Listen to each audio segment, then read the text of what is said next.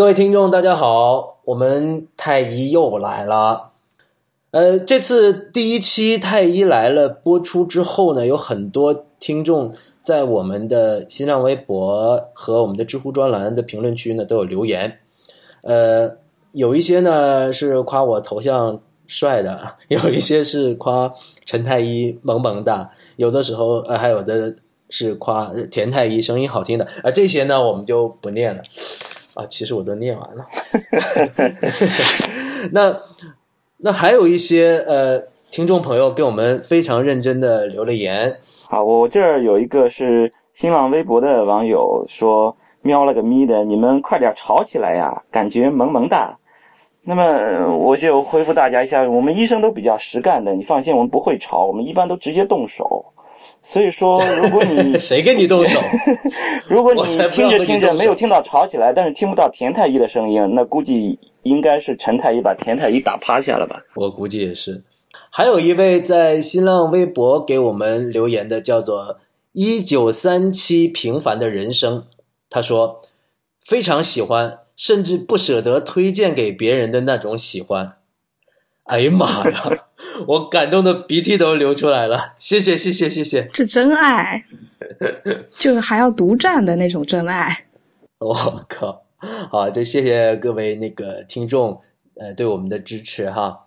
那闲话不说，那我们第二期太医来了，讲的话题是什么呢？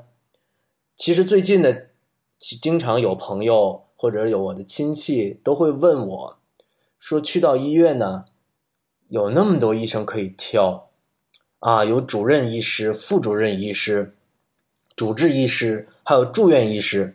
啊，每个人呢都贴一个大照片在那个宣传栏里面，然后呢，有的人在这个诊室，有的人在那个诊室，那怎么挑啊？是不是这个看医生就得挑老的看，还是说应该根据职称来判断，还是应该怎么样挑？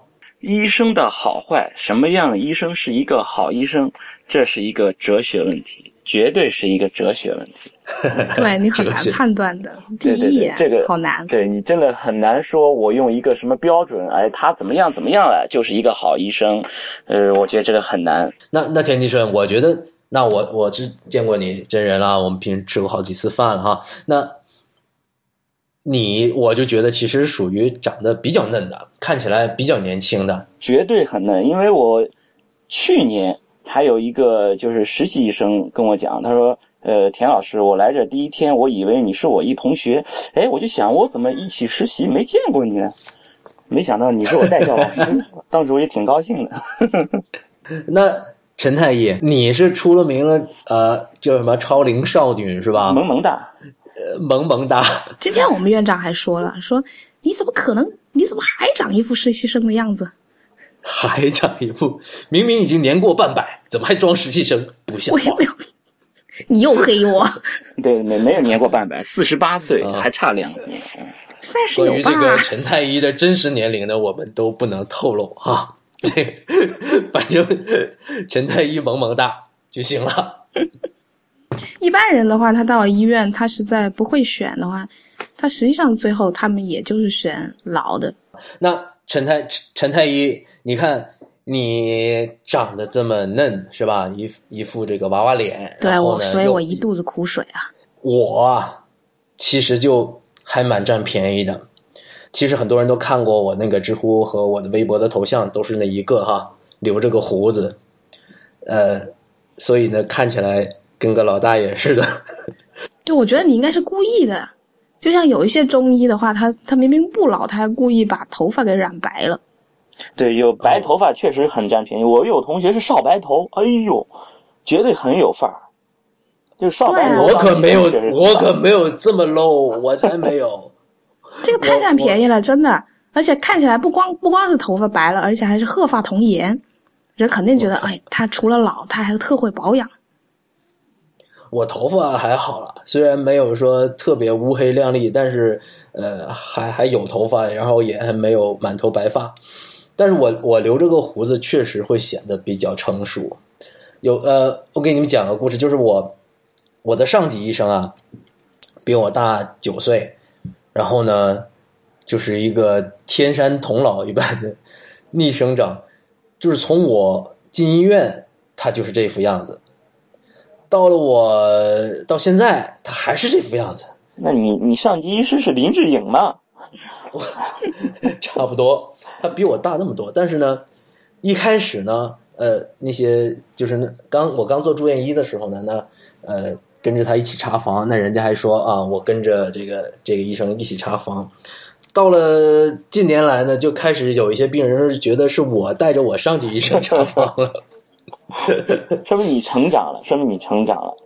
没办法，再加上我最近几年一直都是留着胡子，所以呢，我去门诊确实是会占一点便宜，真的会占便宜。怎么说呢？就是，呃，那些病人一进来就叫哎主任，对吧？你天津市有有有人叫你主任吗？没有。不要问我，我不想跟你聊。对，你看啊，大家这如果觉得你这个医生比较牛逼，他一般就会直接称你叫主任，对不对？他如果如果这是客气话，就就像就像你到外边，你你下个小馆子，你也管人叫老板一样的。但其实我觉得他们看就病人看病的时候，非得要选一个老医生，其实这是个偏见。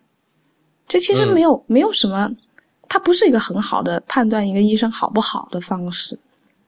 因为那你怎么看呢？我总觉得老医生，你你说现在就五六十的这一代人，他当初他念书的时候，中国在搞什么？中国在搞文革，他能念什么书呀？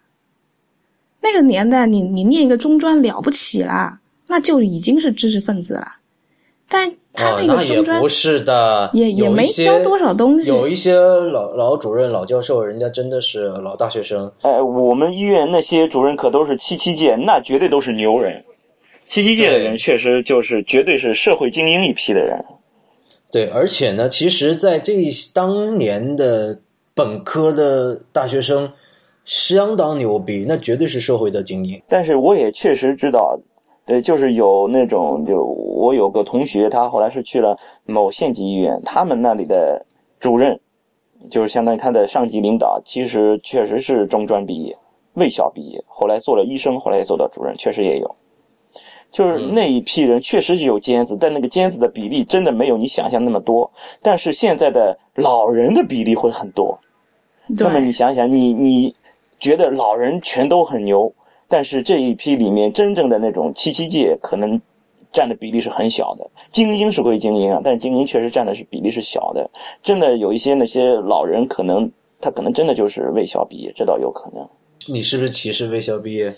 这倒不是歧视卫校毕业，就是 你确实医生，你确实是需要一个很正规的这种专业训练、专业教育才可以。你你你卫校毕业，我也知道是有很多人一步步的，因为那个时候确实教育资源太少了，能上卫校其实也是不错了。他们后面一步一步的走过来，然后再一步步一直读读上来，转成博士呀，这是硕士啊、博士也都有的。嗯但如果说他后他后来还在念的话，那也可以。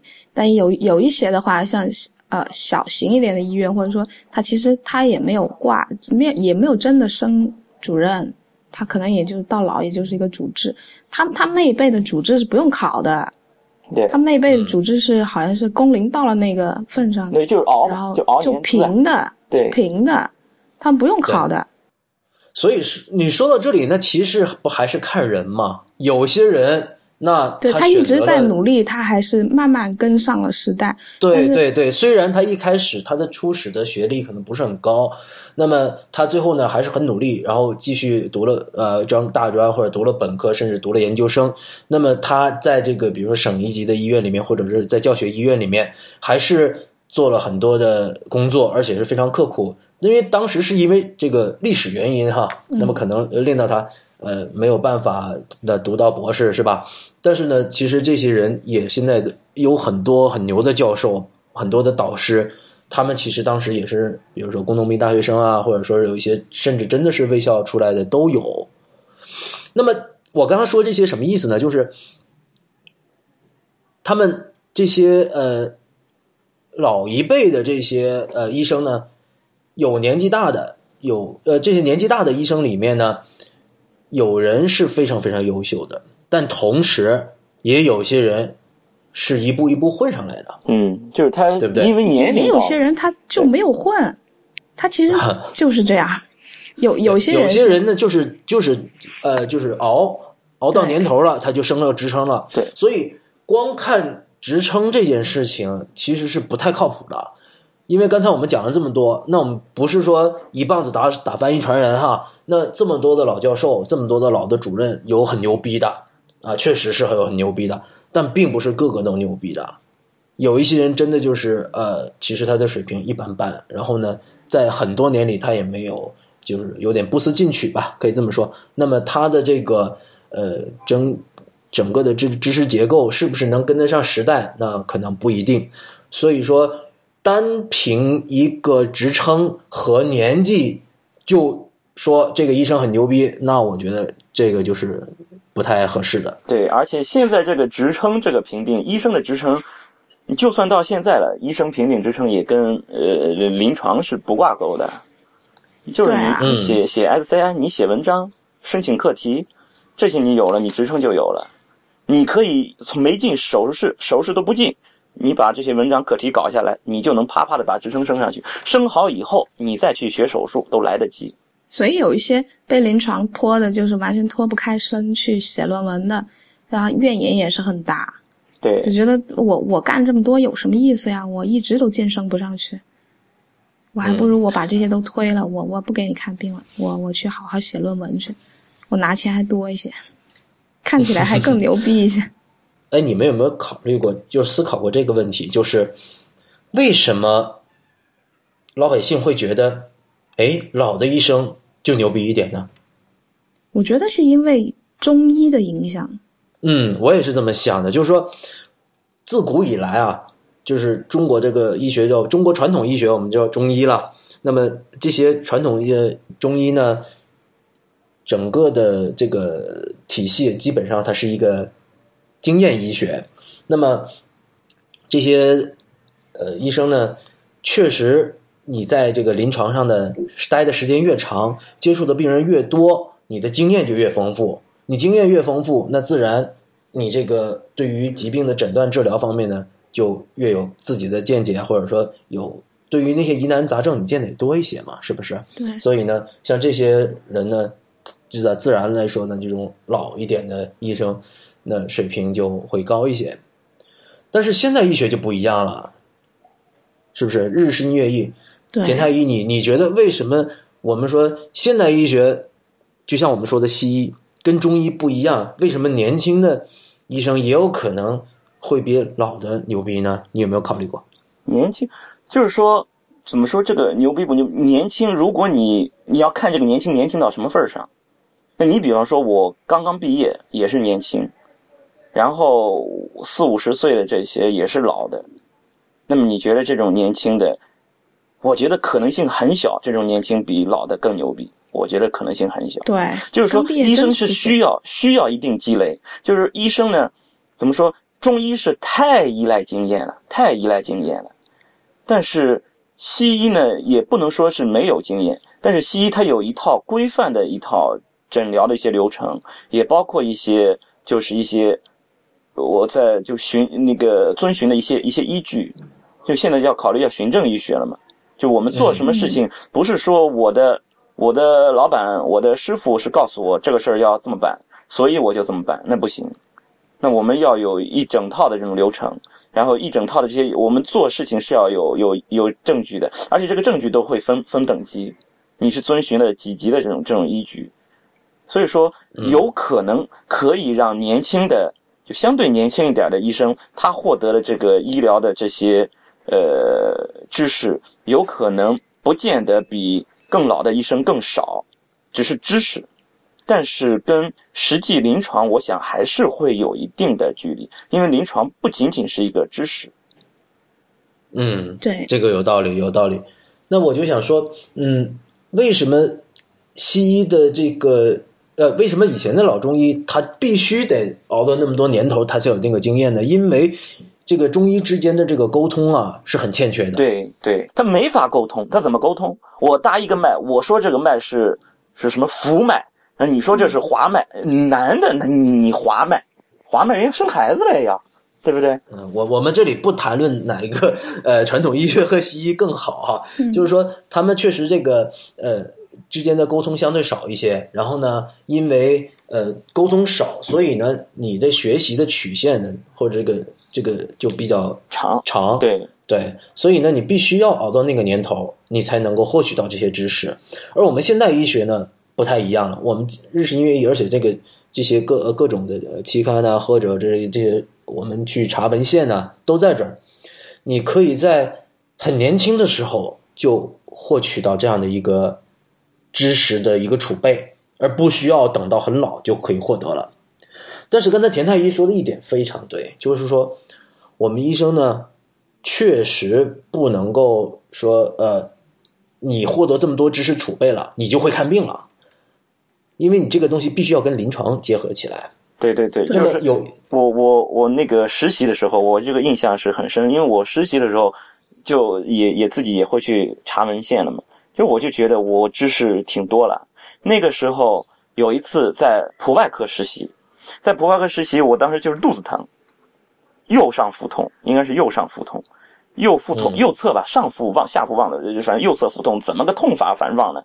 当时我们实习有一批同学，有一个呀，正好有有一旁边有一哥们儿腹痛了，好了，大家就开始了问病史啊，什么什么起病缓急啊等等，然后摁床上就开始体检，就开始给我压啊，各种各样的针给我做，做完以后大家就开始见面诊断，你从炎症一直到癌症呀，一直到癌症呀，还有人想什么心脏病？对，还有心脏病，啊，什么东西都想到了。然后最终我到底什么毛病怎么办？说不出来，找老师去了。啊，找老师，老师也没查体，就大约问了几句，然后就给我分析啊，你这个痛的这个位置怎么样？你起病的情况怎么样？一个个的排除，从我的这个位置解剖部位开始，一个个排除，然后起病的情况啊，疼痛的性质，慢慢慢慢排除掉，最终他认为很有可能你就是一个屁顶的啊。如果 你呢，我刚也想说，应该是如果你要是不放心呢，你可以去做个 B 超，排除一下肝胆系统的情况，但这种可能性比较小。你过一会儿，如果放个屁或者解次大便好了，那你就再继续观察吧。后来怎么着我忘了，我估计是一个屁顶的，因为再后来这事儿就彻底忘了，就怎么好起来我都已经就，不了了之了，是吧？不了了之了，不了了之了。所以说这个东西，我估计也是。对，我们知道很多鉴别诊断会查体，会问病史，都会这些内容全都会。鉴别诊断，你想一个腹痛，我都能鉴别诊断出心脏病来，大家想的思路都很开阔，但最终解决问题的，其实可能就是他一个非常非常完善的、非常非常怎么说呢，就是相当于一个有经验的一种临床思维。这就是临床思维，临床思维这这个很重要临床思维。临床思维是我想很难，你通过这种循证啊，这种呃很难去找，这个是你就是日积月累的一种一种习惯了，一种是。对，而且有对所以那些医学生的话呢，就是如果他仅仅是获得了这些知识的储备，但是他没有，他不具备把这些知识横向联系起来这个能力，对，那么那么这这就是没有临床思维嘛，是吧？对，而而且而且现在学校的要求跟临床的要求本来也是不同的。你在学校的时候呢，我们只是希望说你能尽可能多的记住各种病，你先把基础给打好了，嗯，然后你到了临床，然后你开始培养这个临床思维，然后你才知道什么什么东什么消息对你来说是最重要的，你要去用来做判断的，然后你才开始懂得挑选你的知识里面什么哪哪一部分是现在你可以用得上的。嗯，所以有的时候，呃，有的朋友问我说，这个东西，你看，你不是就是看了这么多书吗？嗯，那我以后有电脑就行了嘛，对把这些书的内容都输给电脑，哎然后让电脑去诊断，这其实是一个道理。对，其实还真不行，真不行。真不行。你比如说，你你我们可完全把可以把这些知识和数据完全输给电脑，现在的电脑也非常牛逼了，是吧？那它是不是就可以诊断了呢？可是它真的就诊断不了，对，因为我们除了问诊之外，还有视触叩听，是吧？这些我们的诊断的方法。以前我跟人家说，一个病人走进来的时候，我就知道他想看什么了。对，就别人都很多不信是这样。对，这就是视诊，我一看我就知道。这些东西呢，有的时候你让我分析，或者说我已经回忆不起来，我是当时我这个脑子是怎么去分析这个过程了。可是，在那零点几秒里面，我的大脑就是做了一番计算，或者说这种本能的用一个一个反应。就是我没有这个经验啊，我经常我明明看见一个人进来长了一脸的青春痘，结果我一问他跟我说他要看屁股，反正你们那儿奇因为因为你要看的都是被盖起来的，不一样。他，你想他骨科呀，他骨科，你想他一瘸一拐进来的，或者捂着头进来的，这肯定就不一样了嘛。对，其实呢，我就想说，呃，在那零点几秒里面呢，就是你的大脑呢，对你你的所有的感官哈，你的视觉、听觉，甚至、呃、有的时候甚至是味觉，是吧？我们闻到那个什么特殊的味道，就知道什么中毒，是不是？对，那我们这种多种感官的刺激，在您脑海中就组合成一个自动的组合成了一个诊断。对你这个时候是是本能，对，是已经产生了一种记忆，对，百分之七十的条件反射都可以。对，有点类似于条件反射一样，你不需要去做这个，就是有一个公式啊，去去计算啊，或者说排除啊，有的时候就是这么快。而且可能还真的很难找到一种什么公式、什么计算的这种模式来把这个东西计算出来，我觉得很难。因为它的这些医学原则遵循的医学原则不是数学的这种计算的东西，医学原则有很即多条使是。现在，嗯现在你带一个实习生，然后他真的是对你很殷勤了，你很想教他这种办法，但是你到嘴边你都不知道怎么教他，这个好像真的就只能多看，那你多看。嗯，对，所以说这个医生的经验可能还真的是有些有些重要的。那么就是你得多泡临床，真的是多泡临床。嗯，那你说我们刚才讨论了这么多，是不是得能可以得出这样的结论，就是说我们就是要找老医生呢？我觉得是找少壮派，少壮派。对，少壮派。对，哎呃，你是说我吗？我觉得三十到四十五都还挺好的，就比较好。三十也偏年轻。你毕业都多少岁了？医生毕业，医生毕业得二十七八了吧？毕业两年，毕业两年，我觉得还还还差点劲儿。其实你到三十，有的可能还没轮完科呢。对对，而且国内的这种医学教学，你毕业以后肯定是临床是一个人拿不起来的，必须要有人带，肯定是。你就算是博士毕业，博士毕业第一年，临床上这东西你不可能自己一个人独当一面，拿不起来，肯定是这样。估计要三十五岁以后对比较，好，我是不是？对，那对又是某人要 三十五到起码三四十十五、四十，比较黄金，我觉得四十多岁，我觉得很黄金的一个。对我觉得嗯，对，四十多岁是比较黄金的。也就是说，那高年资主治医师，或者说是呃副主任任医师、副主任医师，这个时候我觉得是，无论是脑力啊、知识储备啊、临床经验啊，对各个方面都到了一个比较好的一个一个状态。对，其实我个人是这么看的哈，我我我别的朋友问我的时候呢，我经常会这么回答他：如果你这个看病啊，是看那个疑难杂症，那真的确实是找那个老教授看比较好。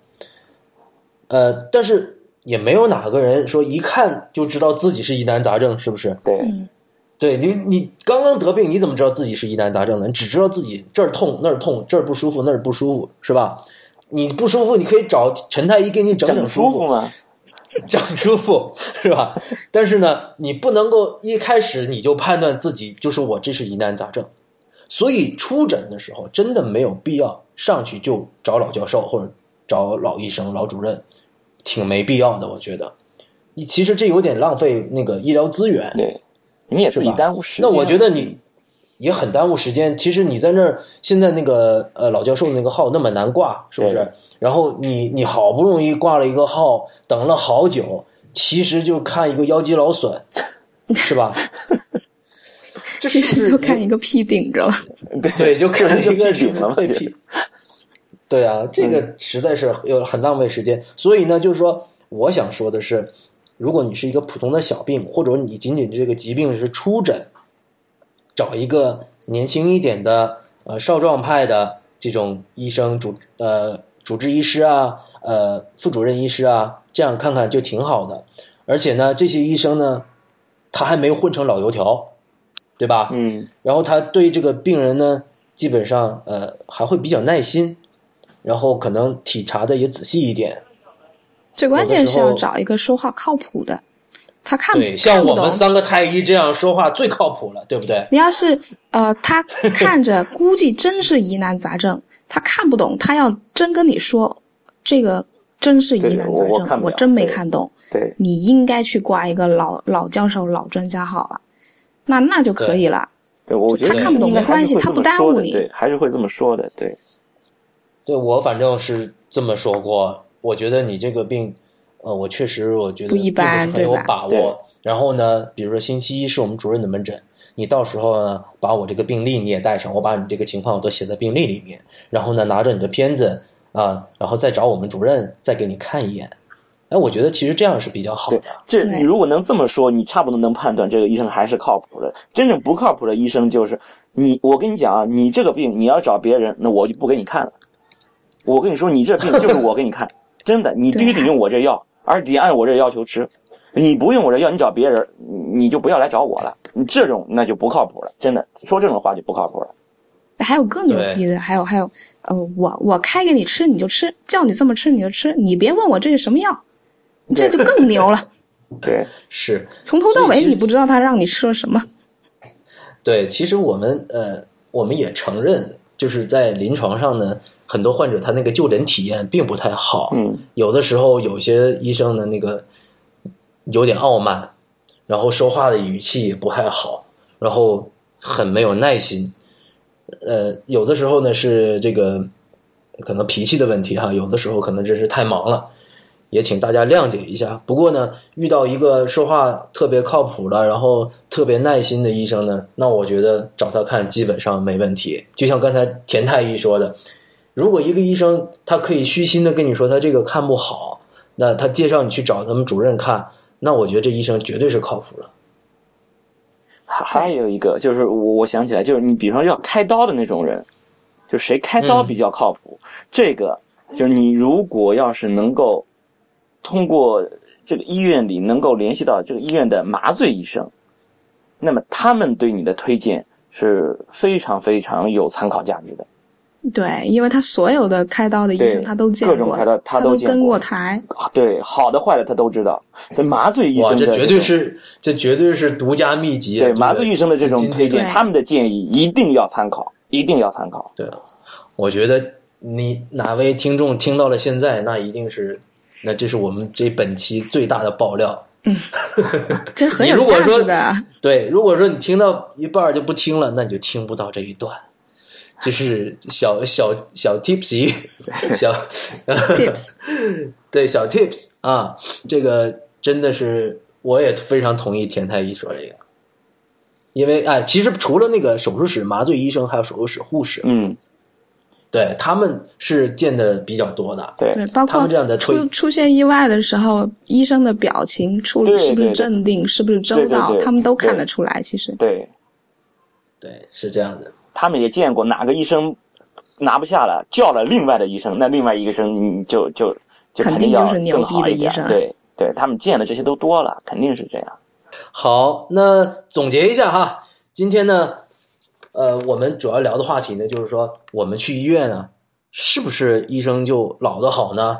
那么我们讨论了之后呢，就觉得如果你是出诊，或者说你只是小毛病的话呢，找一个呃年轻有为的呃少壮派的医生看就挺靠谱了。但是呢，如果说你已经反复就诊，呃，很多医生都可能解决不了的话，你可以去找一个老专家、老教授去看一看。虽然呃，我们也不保证老专家一定靠谱，但是呢，确实，对我们确实不能保证，因为我刚才已经讲了嘛，是吧？老专家不一定都靠谱，但是呢，确实他在临床呃摸爬滚打这么多年啊、一定是有很多经验的，是不是？哎，好，那么我们本期的节目呢，到此呃就告一段落。那么我们再跟大家呃讲一下我们的怎么联系我们呢？如果你们有什么疑问的话呢，都可以到我们的呃新浪微博、知乎专栏和 Twitter 去留言。我们的新浪微博就是 at 太医来了四个汉字，那么我们的 Twitter 呢就是太医来了的拼音，那我们的网站呢也是。太医来了的汉语拼音 dot com，太医来了 dot com。那好，我们今天的节目就到这儿，谢谢大家收听，拜拜，大家再见。